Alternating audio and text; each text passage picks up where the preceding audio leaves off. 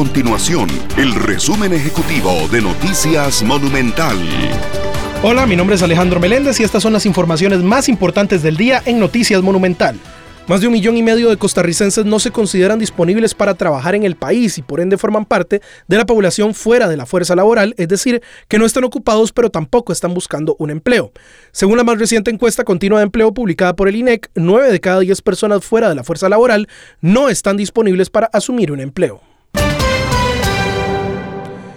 Si usted desea ingresar a estudiar a alguno de los colegios científicos del país en el 2023, tiene tiempo de matricular la prueba de admisión hasta el próximo viernes 16 de septiembre. La prueba se realizará el próximo 7 de octubre. Para optar por un espacio en colegios científicos, el estudiante deberá estar cursando en ese momento el noveno año de la educación secundaria, debe mantener una nota promedio de séptimo, octavo y primer trimestre de noveno por encima de 85, así como una nota de conducta superior a los 90.